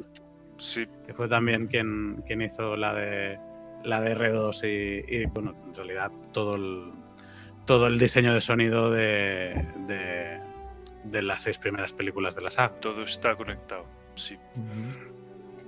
De hecho, yo quería hacer una cosa sobre la acción, que me gusta que cada vez añaden más dinamismo a las batallas mandalorianas con el jetpack. Está muy bien el look como lo usan. Por ejemplo, ni le está, ni le está ya en la escena de los mandalorianos, ¿eh? Desde... yo, es que. con razón. Estoy en mi mundo. No, pero es que me gusta, por ejemplo, para dar un salto, que Bocatan se impulsa un poco más con el, con el jetpack. Ah, de hecho, ha habido un momento en el que Bocatan hace un salto muy largo y es un pequeño impulso que el jetpack hace pum, pum. No hace un largo vuelo, sino solo impulsos y mola. También luego, cuando ya llegamos al momento, se ve más en la pelea con Axe Wolves, que cada sí, uno la persecución lo hace muy bien. Se nota, se nota que los mandalorianos tienen en su cultura las armas, ¿no? Y que van súper equipados, tienen un montón. Y las usan, que las usen me encanta. El lanzallamas, el escudo, lo van usando todo. Es una cosa que en mando hemos visto desde el principio. Porque cuando. Mmm, o sea, en el primer capítulo, ¿no? Presentación de mando, cuando no habíamos visto segunda temporada ni nada. De repente nos sorprende con que tiene un, lanza, un lanzallamas. De repente con esos silbadores que le hace la armera. Eh, de repente, cuando está con los Yaguas, sale por primera vez el. Bueno, que eso lo habíamos visto en Cazar Recompensas, ¿no? Lo de la cuerda esta que sale de aquí. De, uh -huh. Pero bueno. Que sí, sí, el gancho. Tiene eso. Sí, sí. sí, sí. El cuchillo, todo. Y en general a mí la batalla me gusta. Y si queréis, bueno, ahora ya Sí. vamos a, Bueno, está, a la- al momento. está muy bien, muy bien. O sea, que Bryce Dallas Howard ha hecho un gran trabajo de dirección, porque se Sí. nota en, en estos combates, en estos duelos. Sí, Y se nota el, como el patrón, ¿no? Le han dado un dirigir un capítulo seguida a la trama que dirigió la anterior temporada. ¿Os fijáis? Sí, dirigió la pues, sí, anterior sí. temporada el de Bocatán, Cosca y Axe Wolves y ahora pues aquí también dirige este capítulo. Es como que Sí, o dirige sea, como- yo de hecho sí. Siempre digo, podrían darle más capítulos a esta señora. Mm. A mí se Pues me queda sí, o corto sea- con, con- con la dirección de un capítulo. Yo quiero más de Pues, ella. Sí, o sea, es que deberían pensarlo mucho porque ya que, ya que, o sea, los episodios de Bryce Dallas Howard tienen tanta buena acogida, o sea, es que seguro que están mirando la gran acogida que tienen sus episodios ahí en redes sociales, ¿sabes? O sea, si les prestaran atención a eso, o sea, si prestaran atención a la Creo que en, acogida de los Aso- en episodios, Ahsoka dirige mínimo uno también, ¿eh? En Ahsoka. Sí, Mínimo seguro. uno. Sí, sí. Joder, o sea, yo me tragaría cinco episodios de Bryce Dallas Howard en Ahsoka, o sea, así gustosamente. Sea, Pero todos sabemos que Ahsoka va a tener mucha dirección de Filoni. Eso es algo obvio. sí, sí, porque Ahsoka va a ser el bebé de Filoni, o sea, la serie de Ahsoka va a ser el bebé de Filoni. Ya, lo es el personaje en sí. La Sí. serie va a ser su obra maestra. Pero bueno, Sí, ya un poco acabada la persecución, tenemos el momento autopsia, que ya lo hemos comentado, gracioso. Porque le saca la grasa o los aceites que sí, tenga. es que le saca la grasa como si fuera sangre, una jeringuilla, tío. Es que es sencillamente Y el maravilloso. invento este que, bueno, este que para separar la sangre, lo que da vueltas, que no me es el nombre, también en Star Wars, Sí. o sea, sí, muy gracioso. Es verdad. Sí, es que. Es que es increíble, tío. O sea, que haga eso Star Wars es sencillamente increíble, tío. O sea, joder. O sea, pero es que encima además hasta tiene su lógica. Tiene, Y yo- encima hasta su lógica. Yo lo que no he acabado de ver es como el, el droide torturador este reconvertido ahora a, a droide enfermero. eh. ¿Por qué se acaba volviendo loco y les ataca? Porque es como así muy de repente, supongo que está bajo Porque el control de esto, pero, también. Pero es que no me lo veo ahí en la barra puesto pidiendo lubricante al, a Bueno, ese no. Allí hay de, de todo tipo de de droides. todo. Bueno, o sea, bueno, fíjate, o sea, yo en, mi, o sea, en el Hospital Gregorio Marañón en Madrid, yo veo a, yo veo a médicos saliendo con, con la bata puesta, saliendo a la calle con la bata puesta, que eso está, que eso está prohibido. Además, saliendo a fumar, ¿eh? o sea, así que fíjate, o sea, no, a mí, si, si incluso los médicos en el mundo real hacen esas cosas también, o sea, no me extrañaría nada que este droide se fuera, con, con el puesto que tiene, se fuera a tomarse unas birras al bar de droides. O sea, a tomar un lubricante. Yo sabía que era ilegal eso. No, pues sí, es, es- bueno, ¿Del ilegal, o sea, no, pero es que o sea, no se puede hacer si no, o sea, no, es ilegal, sí. Les ha prohibido está así. Pues tendrías que venir a mi pueblo, que la hora al patio que coinciden médicos con alumnos estudiantes, en la cafetería está lleno de médicos con sus trajes, ¿eh? Joder, madre mía, o sea, las bacterias, es que las bacterias que tienen que salir, de que sacar de ahí, ¿sabes? O sea, de su centro de trabajo, o sea, buf. Ah, Y las que meterán luego también. Bueno, dejando la realidad y adentrándonos en, en la galaxia que tanto nos gusta, tan tan Sí. lejana, sí. Em, vemos pues eso, la revelación de nanodroides. Es que es una fumada este capítulo, nanodroides. nanodroides. Con el sello del Christopher Lloyd. Y ve- vemos el momento arresto. Que allí, Sí. bueno, es que el Faltaba. Dooku era un ejemplo a seguir. Me, me ha matado ese. Buenísimo. Pues sería buenísimo. Sí, sí, o sea. Separatistas, es despectivo. Separa, separatistas, eh, sí, sí. O sea, eh, es que, es que eh, no te, totalmente inesperado, o sea, porque nadie, nadie, creo que nadie concebía que hubiera más separatistas aparte de los que ya habían, pero no, fíjate. O sea, es que han pasado o sea, ya años, ¿eh? Que se, se acabaron. Sí, años desde el final de pero, la Todavía hay, hay un nostálgico de. Todavía hay células. Ha pasado la República, ha pasado el Imperio, la Nueva República. No. Y aquí estoy yo siendo separatista, sí, que sí. nunca he ganado en nada. Pero es interesante porque Dooku tenía este. O sea, claro, no solo separatista, sino que es como fan de Dooku, ¿no? O sea, seguidor de, de los ideales de Dooku. Y, y es interesante porque Dooku siempre tenía este modo de pensar que que bueno, aunque no, no, estuvieras de acuerdo con él, dices, vale, pero tiene su, su razonamiento, ¿no? O sea, es, es, lógico que alguien pudiera pensar como él. Uh -huh. sí, sí. De hecho, nos hemos olvidado de un tema muy importante que a mí me ha hecho casi llorar de la emoción, que ha sido el momento Ugnauts, cuando nos hemos ido a ver. Ugnauts, ay, sí, es verdad. Eh, ya sé lo que vas a decir, sí, sí, sí, sí. sí. I have spoken. Sí.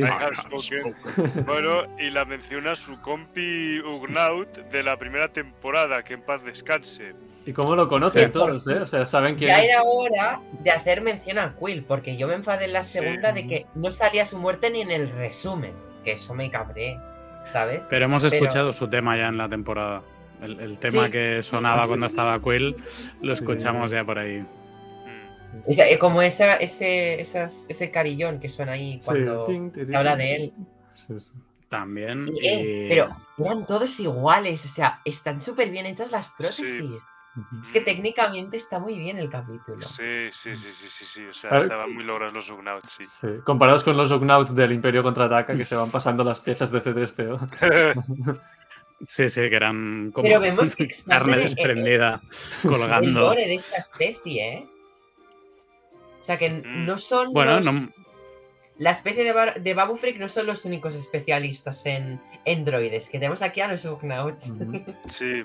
Bueno, de hecho, los primeros especialistas, los Ugnauts, o sea, sí que fueron los primeros especialistas en droides que vimos. Así. Sí. tenemos como los Apple y los Android de los droides, ¿no?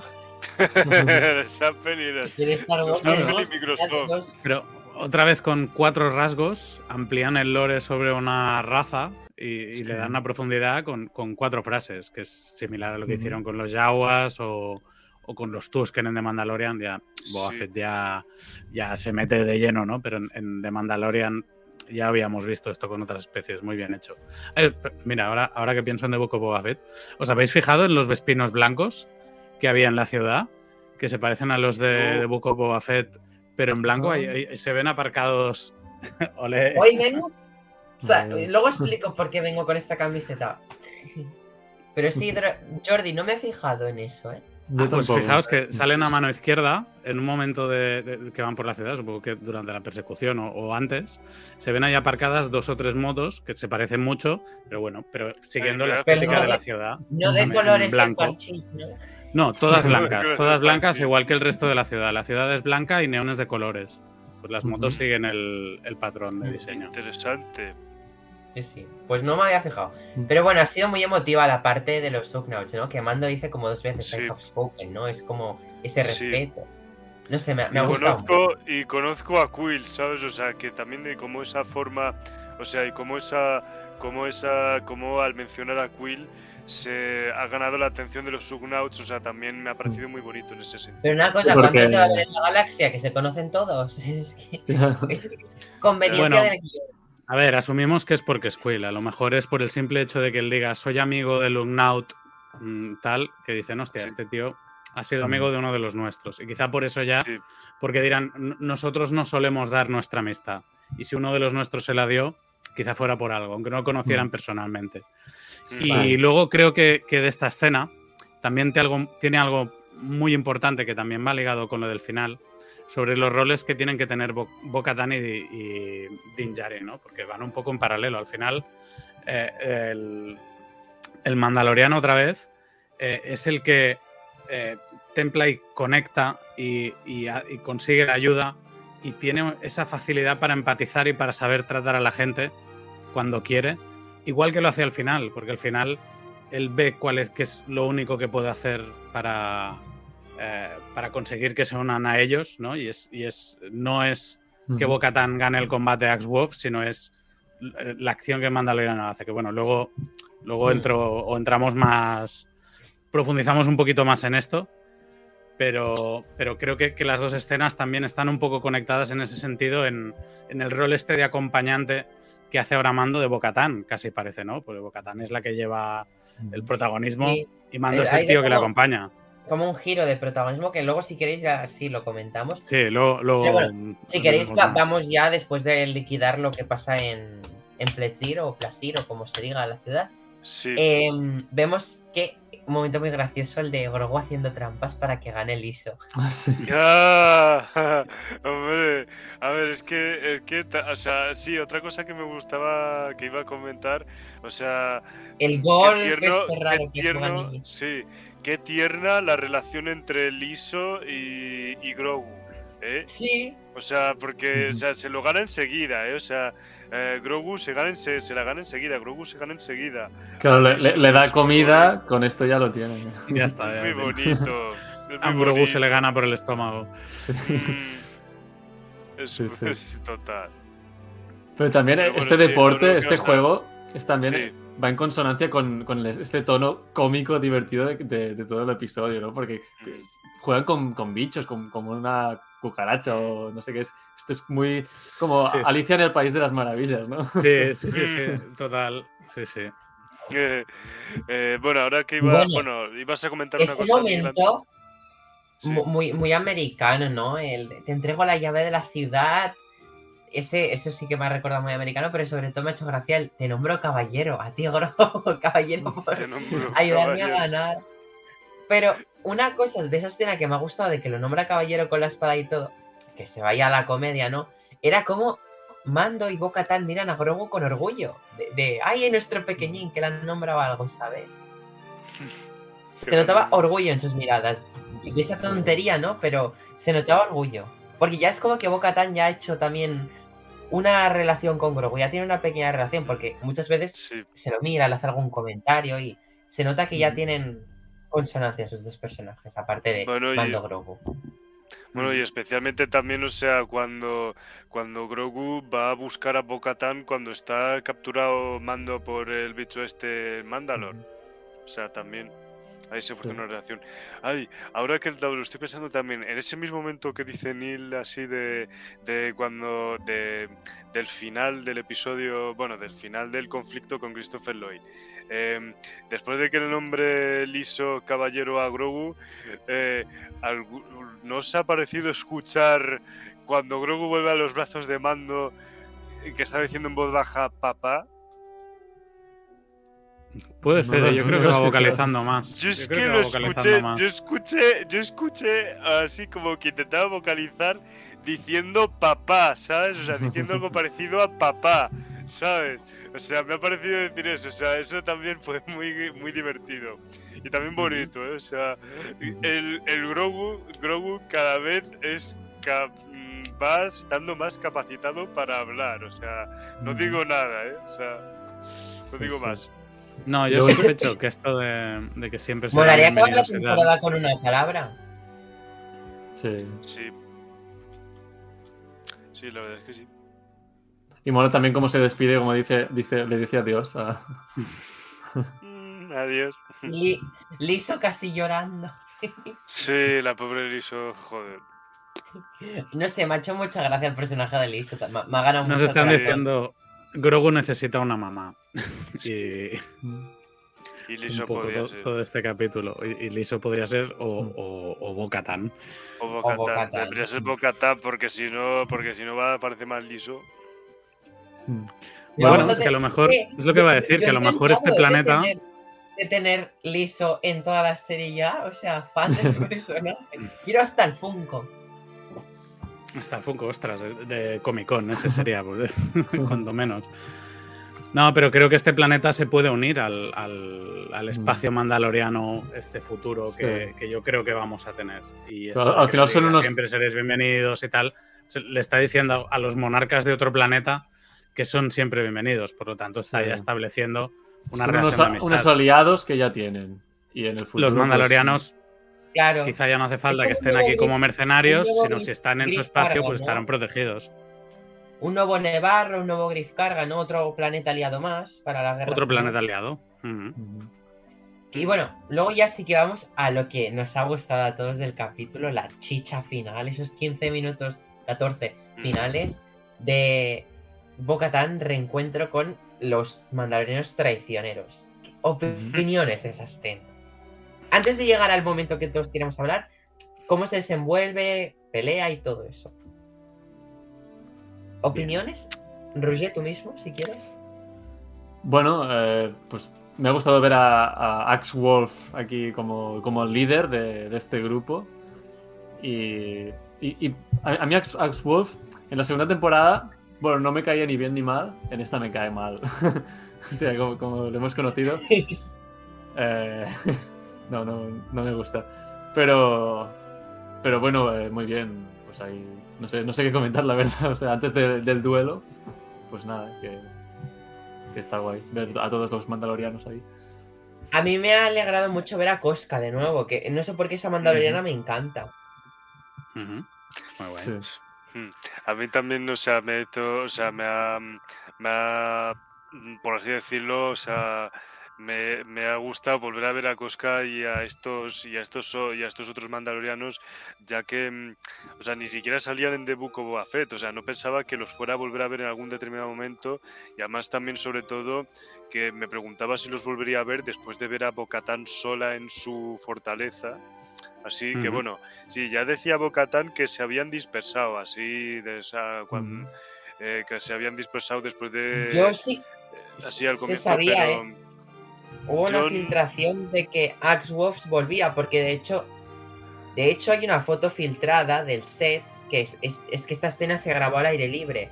Entonces hay una foto de él pues en este espacio con hierba, ¿no? Que tomaron unos fotógrafos cuando se estaba rodando. Entonces, sí, yo, yo por lo menos vi, creo que era Bespin Bulletin, la noticia de que saldría la temporada y vi la foto. Entonces ya me ha sonado todo. He dicho, hostia, sí, aquí se filtró cuando grababan. Digo, pero qué raro que no, no se filtrara la batalla ni nada. Ya. Como que se filtra Bueno, un poco lo que ellos quieren.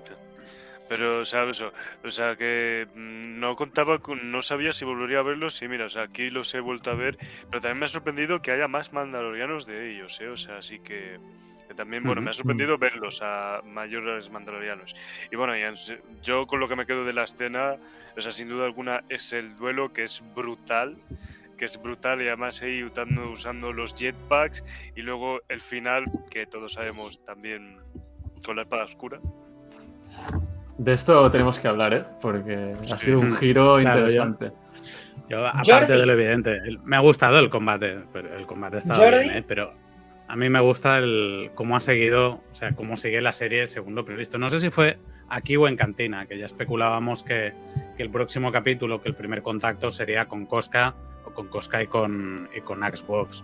No sé si fue aquí o ya te digo, fue en el otro, pero, pero vamos, yo ya, ya creía que, que eran los primeros aliados que tenía que ir a buscar Y Bocatán, que eran sus sí, antiguos aliados. era muy, muy obvio que era como recuperarlos, pero Jordi, a ver, una cosa.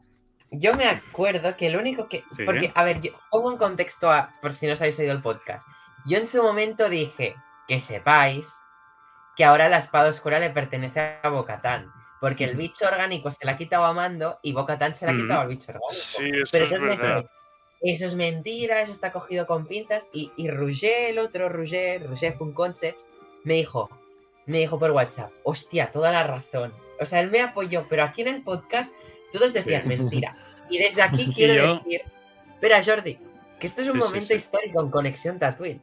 Porque desde que ha empezado el podcast, yo hago mil teorías y nunca ninguna se cumple. Entonces, quiero decir que es el primer teorinil que se ha hecho verdad en Conexión Tatooine. Tras casi tres Uh. años, primer teorinil que acierto. Vamos. Por estadística. ahora-. No, ahora, ahora yo te voy a dar mi, mi- mi opinión de lo que creo que ha pasado. ¿eh? Yo creo que tú eres un creyente. Que tú eres un creyente de Bocatán. Que lo eres desde el primer día. Aunque hiciera lo que hiciera Bocatán, tú creías en ella. Y creo que Mando ha dado a los otros mandalorianos, haciendo ese gesto, Él no sabe si eso es así o no es así. Él, ha pensado en eso, como lo pensamos todos. El resumen del capítulo empezaba con esas tres escenas para que tuviésemos claro cuál fue el orden de los acontecimientos. Evidentemente no está puesto porque sí, pero yo creo que esa misma idea de, convertir a Bocatán en esta lideresa eh, es, es un engaño de alguna manera o, un autoengaño que se hacen los personajes porque Mando no cree que sea él quien deba reunir los mandalorianos, no cree que, él deba ser el líder. Y el mismo hecho de que, de que sea Mando el que salga diciendo eso, el, hecho de, que no quiera el liderazgo, eso hace que los otros mandalorianos crean sus palabras y entonces les dé argumentos suficientes como para querer seguir a Bocatán. Cuando la armera manda a Bocatán a reclutar gente, lo lleva con Mando a sabiendas que Mando es el portador de la espada oscura, pero nunca hace una. Nunca ha hecho para con Mando, aún y llevando la espada oscura, lo que ha hecho con Bocatán, de darle confianza, de mandarla de esto, de ponerla como, como líder, de ponerla como esto central. Bocatán, tanto Bocatán como Mando son dos piezas centrales. Es lo que decía, Bocatán ha vivido en los dos mundos y puede llegar, pero Mando es lo que permite que los otros mandalorianos crean en Bocatán, igual que Mando es el que ha permitido que Bocatán crea también en el credo y en el Mandalor. Yo creo que es un error y creo que se demostrará que es un error que, que Bocatán haya cogido el sable otra vez sin una legitimidad de haberlo ganado en combate. Hmm. Creo que, seguimos enfocando el liderazgo hacia ella se, reventó las rodillas en el, set de rodaje la actriz para poder ganarlo. Que, que, hay fotos de, la ropa que se rompió para los pantalones haciendo ella la escena Yo estoy... en las escenas de acción. Estoy empezando a sufrir por los fans de Bocatán, porque eh, estoy viendo que Bocatán llegará hasta un momento, pero ella no será finalmente quien de esto. Entonces, me parece que os vais a llevar algún día una de esto muy grande. Y ojo cuando aparezca Gideon, que Gideon, creo, entre ella y Gideon hay algo bastante personal que ya veremos y que profundizaremos más, pero yo insisto, puede que Bocatan tenga el sable una temporada, sí, pero yo creo que en el último capítulo de la serie no será ella quien lo empuñe. Hmm. Pero ahora mismo es lo que hacía falta, ahora mismo es lo que hacía falta. O sea, yo obviamente sé que la manera más fácil será que Bocatan fallezca. O sea, yo creo que para, ya para cuando sea el final de todo este ciclo, que decían que lo querían juntar todo en un evento final, obviamente de ese evento final, Mando será Mandalor. Y Mando montará el mito. ¿Sabes? Si Bocatan no lo hace antes, que no me... Uy, perdón. ¿Me escucháis bien? ¿No se ha cortado? Es que se me ha ido toda la... Un poquito, un poquito pero... Sigue, sigue. ¿Bien? Ahora sí, sí. Ahora sí. Bueno, ahora no. Ahora no. bueno, que sí que obviamente yo creo que el fin... Ahora, hola, hola. Ahora sí, ahora sí, ahora, sí. Hola, hola. Ahora, ahora, ahora. Hola, hola, hola, hola. Sí, sí. Ahora va bien. Mando va a ser va a ser Mandalor. Pero de mientras, lo que tú has dicho, Jordi, lo va a tener Bocatán. Pero igualmente, yo lo que me refería era que sí, que, que, no se han saltado y han tenido en cuenta lo que pasó en Mandalor. Y que ahora ya es la portadora del sable. Sin embargo, es interesante. Sí, sin embargo, es interesante que Mando ha decidido decírselo ahora. Se lo podría haber dicho antes. O sea, si realmente él sabía que, ahora él, ella era la, la dueña eh, auténtica, pues se, le podría haber dicho, toma, toma el sabre que has, derrotado al que me lo quitó y tal. Pero no, ha esperado a este momento que es cuando lo necesita porque está delante de los otros mandalorianos para dárselo. Mm. Interesante. Correcto. También es porque Mando no ha visto. Mando no ha visto en ella interés de traición. Porque si os fijáis, Bo-Katan en todo momento no quiere retar a Mando. Porque él, ella cree también en Mando y, ha visto cómo es él. Ella vio en las ruinas de Mandalor la devoción que sentía Mando por el camino. y ella, en cierta manera, ha querido seguir esa devoción. Ella, si no fuera porque la armera le dice que se quite el casco, ella seguiría. Ella, ella gracias a Mando, ha descubierto el camino. Ese camino que ella no quería seguir. Y Mando yo creo que en ella ha visto pues ese interés, ese que no quería traicionar, que ella ya había aceptado que no tenía el sable oscuro. Y, mm. nos deja bien claro que Bocatan no quería retar a, Din Djarin. Mm. Hasta Axwolf se lo dice. Eh, tu problema es que no le quieres retar. Mm. Y, que Mando, siempre había estado dispuesto a, darse, a darse el o sea, siempre se lo quería dar. Obviamente lo tendrá, pero él de momento no lo quiere. No sabe manejarlo yo creo que aprenderá y todo, ¿no? Pero él ha visto esa lealtad en Boca Tan y ha dicho, no puedo dejar correr esta oportunidad. Si no se lo doy, no van a creer en ella y esto no va a servir de nada. Claro, claro. Por eso digo que, tienen este papel compartido, ¿no? Yo, me gusta pensar en ellos como el, elegido o el, Mesías y el profeta y, que incluso se van cambiando ese papel. Eh, no, no. Uno es el elegido y el otro es el profeta, pero no está claro quién es y ya te digo, y la, dirección de la serie nos manda la atención hacia, hacia unos lados muy concretos, igual que nos enseñó esto de la espada, ¿no? Eh, no sé, yo, yo, sigo sin creer que esa sea la forma, la forma en la que un mandaloriano debe conseguir la espada, eh, pero bueno, pero ahora es eso, era, era necesario en ese momento que eso hubiera pasado, poderlo contar y, eso, ¿no? Yo digo también el, carácter de, del mandaloriano de, de, no quererla, ¿no? De, de su honestidad de su honestidad al decir yo creo que ya no me pertenece porque pasó esto, eso también es una palanca para, para que apela al, honor de los otros mandalorianos. Hmm. Pero bueno, esa imagen, a mí me gusta mucho ese plano casi detalle, porque tampoco está tan cerrado para ser un detalle, de la entrega del sable en mano. Y sobre todo ese boca tan así con la mano al lado, el sable. Me ha faltado este. Sí que me esperaba un plano de con más alejado y todos arrodillados ante ella. Creo que hubiera sido un poco más épico. Pero bueno, lo han querido dejar con esto. Esto tendrá que estar en ese punto. Hombre, o sea, a mí, a mí, de a mí sin, sin arrodillamiento, ¿sabes? O sea, que, que Tan se haya posado simplemente encendiendo la espada oscura y con la música, a mí ya me ha parecido suficientemente épico, O sea, ya. La música que ha hecho una mejora en, en un capítulo, ¿eh? Yo en este capítulo he sentido mejora, porque aquí en el podcast hemos hecho críticas con el nuevo compositor, pero ha vuelto a poner partes. No, claro, porque pero no ha hecho nada nuevo. es que han habido en los esas cosas así más tecno que ponía Ludwig. Ha utilizado muchas cosas ya utilizadas, pero es que Ludwig Goranson en cada capítulo se inventaba algo nuevo. Y eso me sigue faltando a mí.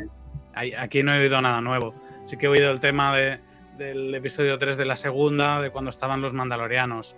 He oído el tema de, eh, cuando estaban en plan cine negro del primer capítulo de la segunda. El, tema del encuentro de Mandaloriano con Quill.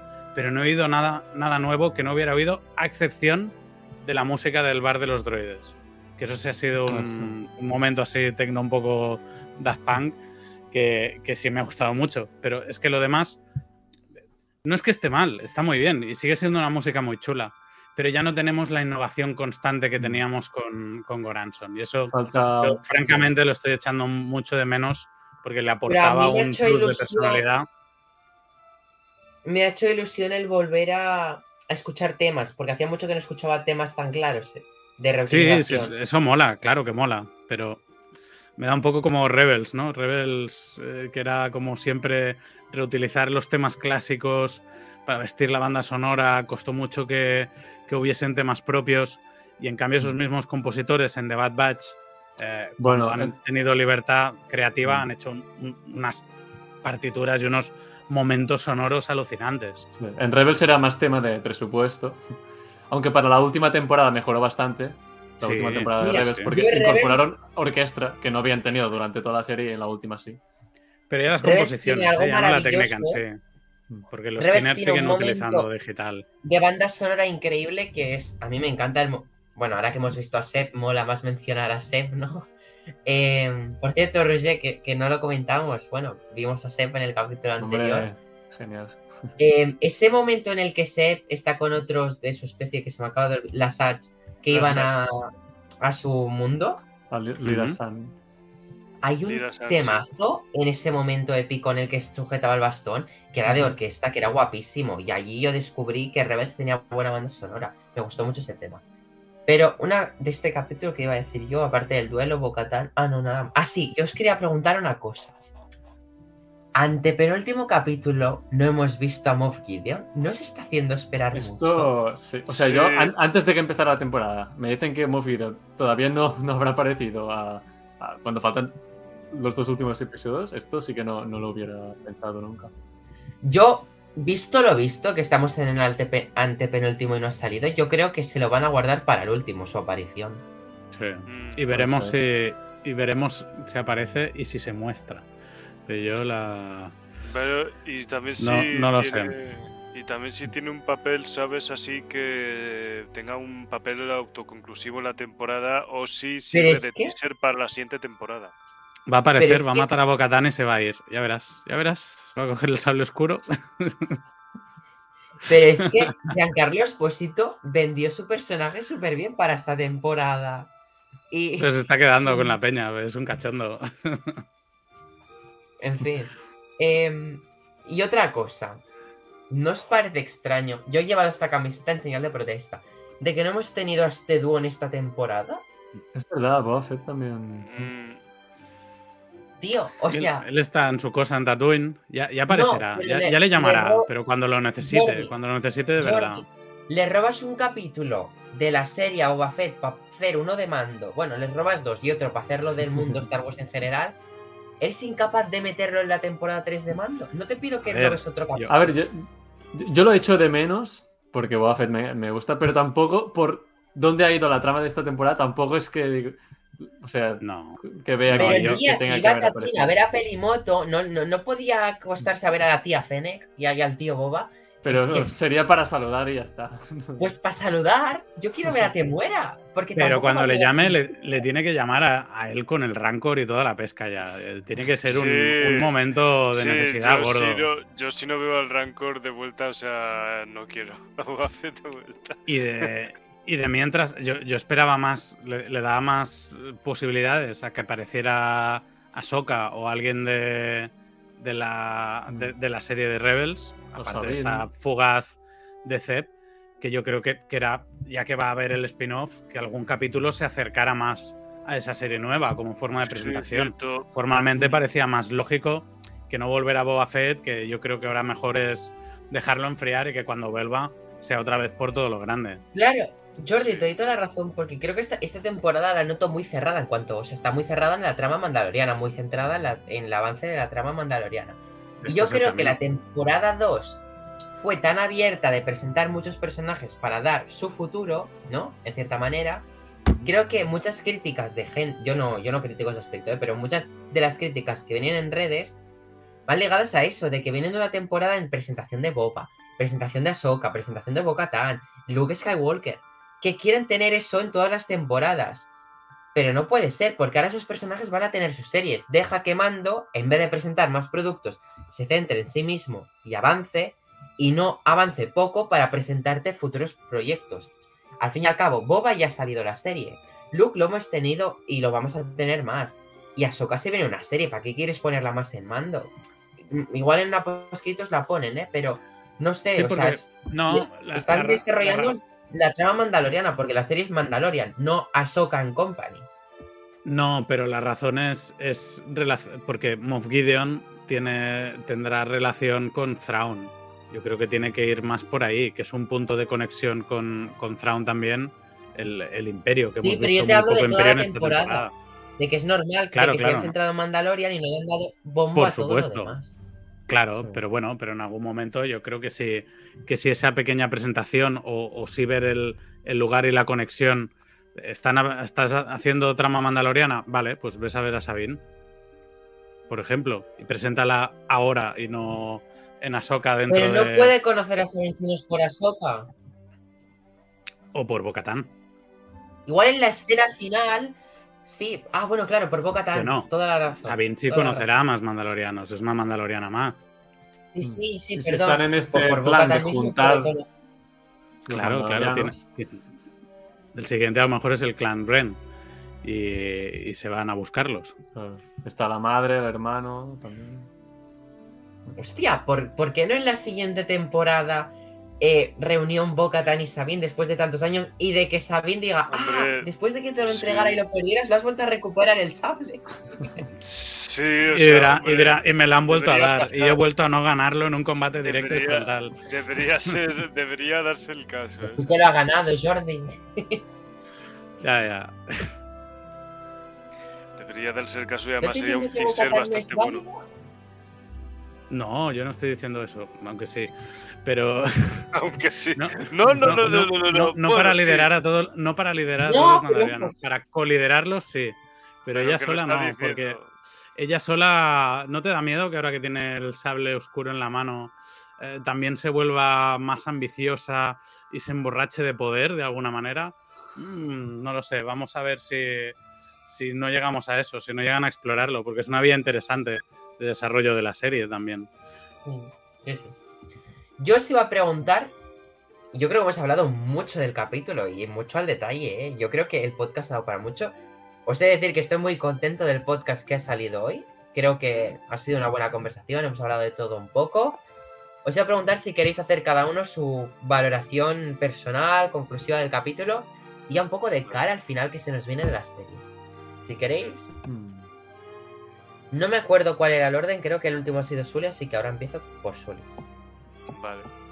Em,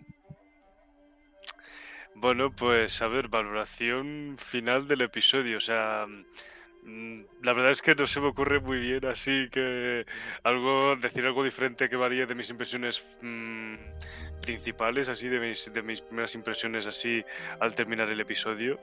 Eh, pero bueno, sí, o sea, yo me reafirmo en que es un episodio muy divertido, así que, que me ha flipado, que me reafirmo en que, en que me han flipado así, pues eso, la nostalgia con las, con las precuelas ahí, con la aparición de los droides B1 y lo de los, y lo de los y lo de los y, y lo de, bueno, y también todo el rollo así de, de del análisis de sangre de los droides, así, bueno, eh, que ya lo comentaba así, pero, en fin, muy divertido, muy divertido, el muy divertido el episodio, así, de que insisto en que me ha molado mucho, así como aventura aleatoria de... Mm, vale, lo que sí, ya os estoy leyendo.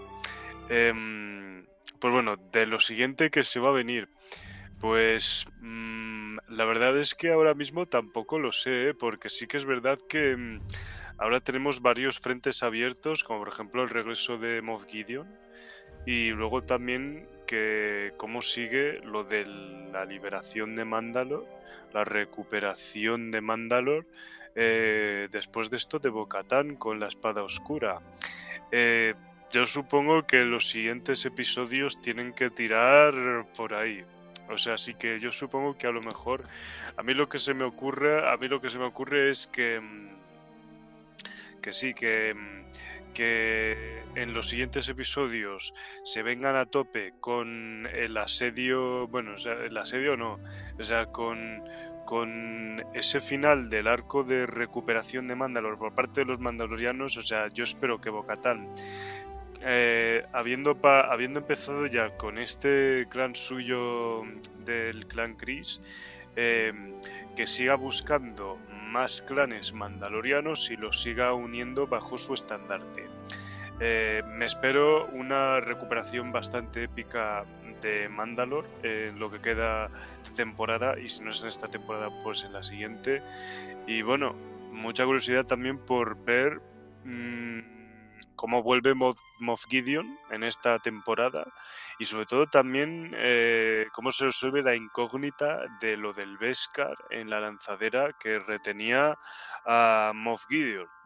Y bueno, mm, así aparte de eso, pues simplemente que los episodios sigan estando tratados con ese mimo con el que está hecha esta serie e incluso con en esta temporada así que esta temporada aunque no esté siendo una temporada tan increíblemente estelar como lo eran las dos primeras temporadas em, esta tercera temporada me está resultando bastante bastante divertida de ver y disfrutable. Y bueno, que de nuevo así se, siempre, siempre es un gozo ver más aventuras de Mando y de Grogu y de Bocatan también.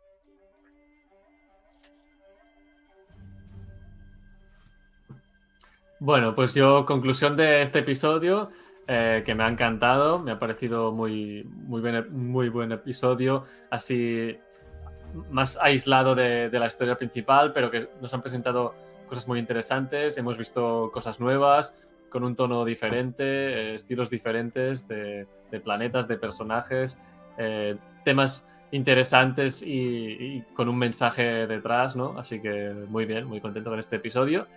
Y de cara a los dos siguientes, que yo creo que va a ser una misma historia, los dos, estilo como el final de The Bad Batch, aunque no los van a sacar en, el mismo día, pero yo creo que va a ser así como un doble episodio. Ah, así que bueno, mm, yo qué espero ver, pues por ejemplo, eh, espero mm, que los mandalorianos se vayan uniendo y por ejemplo podríamos ver un, encuentro entre el grupo de los mandalorianos de, de Cosca Reeves, Axe Wolf y todos estos, con los del credo de la Armera y, Paz Visla. Eh, estaría bien a ver cómo, cómo es su, relación. En principio, como ambos eh, lados están dispuestos a, unirse y a luchar por lo mismo, supongo que todo irá bien. Pues bueno, a, ver cómo será este encuentro. Y luego tengo curiosidad por cómo va a aparecer el Moff Gideon, porque sabemos que ahora está libre después de, que alguien lo ha liberado. Ah, espero que se resuelva el misterio con el que nos dejó el anterior episodio del final, ¿no? ¿Quién lo liberó? Quiero saber, quiero respuestas. Y, pues bueno, luego a ver qué, papel tendrá Moff Gideon, si habrá eh, algún tipo de enfrentamiento, si estará en, primera fila, eh, en acción con alguien o no, o estará más en las sombras. Veremos. Y luego, pues a ver cómo termina el último episodio y cómo acaba la temporada. Yo creo que van a dejar un final abierto, mm, con, algún cliffhanger ahí que nos va a dejar a todos eh, boca abiertos y, pensando en, a ver cómo, cómo continuará esta historia en la ya cuarta temporada o en Ahsoka. Así que eso es todo.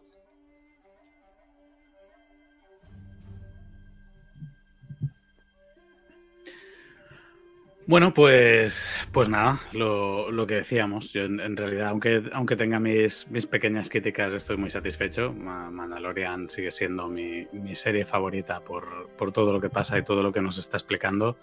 Porque cuando son cosas trascendentes, eh, eh, me, gustan y me parece una historia épica enorme que va avanzando.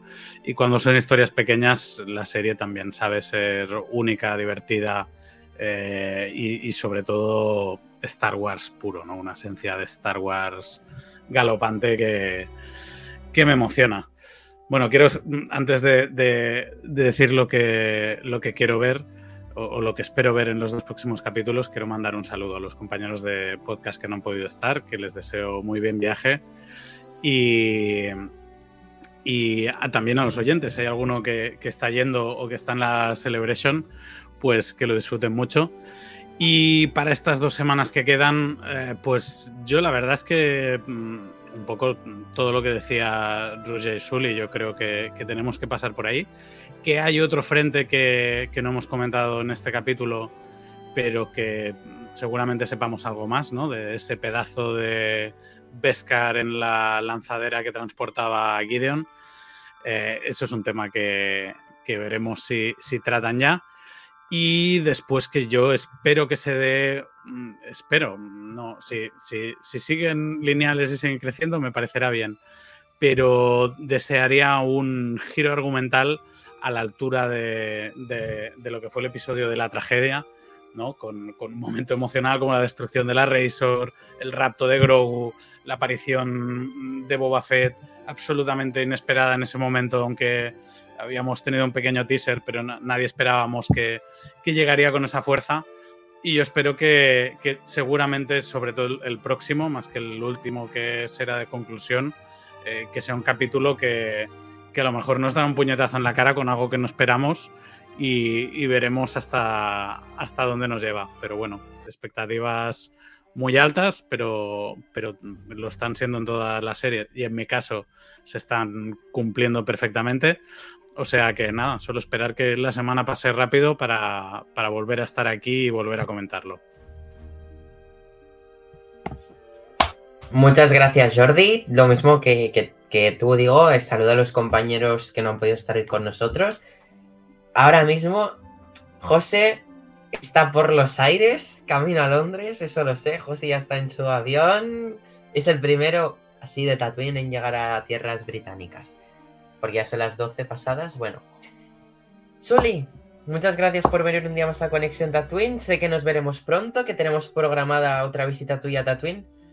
Eh, ya sabes que es un placer tenerte siempre por estas tierras tan cálidas, que te queremos un montón, de, parte de todo el equipo, mucho amor. Y Roger, lo mismo, ya sabes, gran amigo. Em, es, es, un placer, o sea, hacía mucho que no coincidíamos y ya sabes que yo siempre te escribía ahí, ver cuándo coincidimos, a ver cuándo coincidimos. Encima ahora a mí me va muy mal ir a las cantinas. O sea, tenemos un, horario fatal para organizar, pero menos mal que te he tenido un Tatooine mínimo en Mandalorian un capítulo, ¿no? Porque no tenerte aquí en, un capítulo de una serie para mí es doloroso. Que de hecho no te he tenido en Bad Batch. Es muy triste porque sé que tú serías muy defensor de Bad Batch y Jordi ha estado muy solo en las defensas de Bad Batch. Dicho esto, Roger, gracias por venir a Tatooine. Te quiero mucho también de parte de todo el equipo. Jordi, lo mismo digo. Eh, se viene la Star Wars Celebration. Esperemos que anuncien allí, ¿no? Una de Boca Tan para no claro, si están eclipsando la serie de Mandalorian con Bo-Katan, también estaría bien darle un poco de su serie, ¿no? Como misiones paralelas, Mando Bo-Katan y luego reunir otra la temporada de Mando. Sería inteligente. Y bueno, tendremos a Ahsoka de aquí pronto y esperemos, ¿no? Que, en unos días tengamos tráiler de Ahsoka, que sería muy épico y, o fecha o algo así de Ahsoka. Dicho esto, tatuianos, gracias por estar un día más escuchándonos.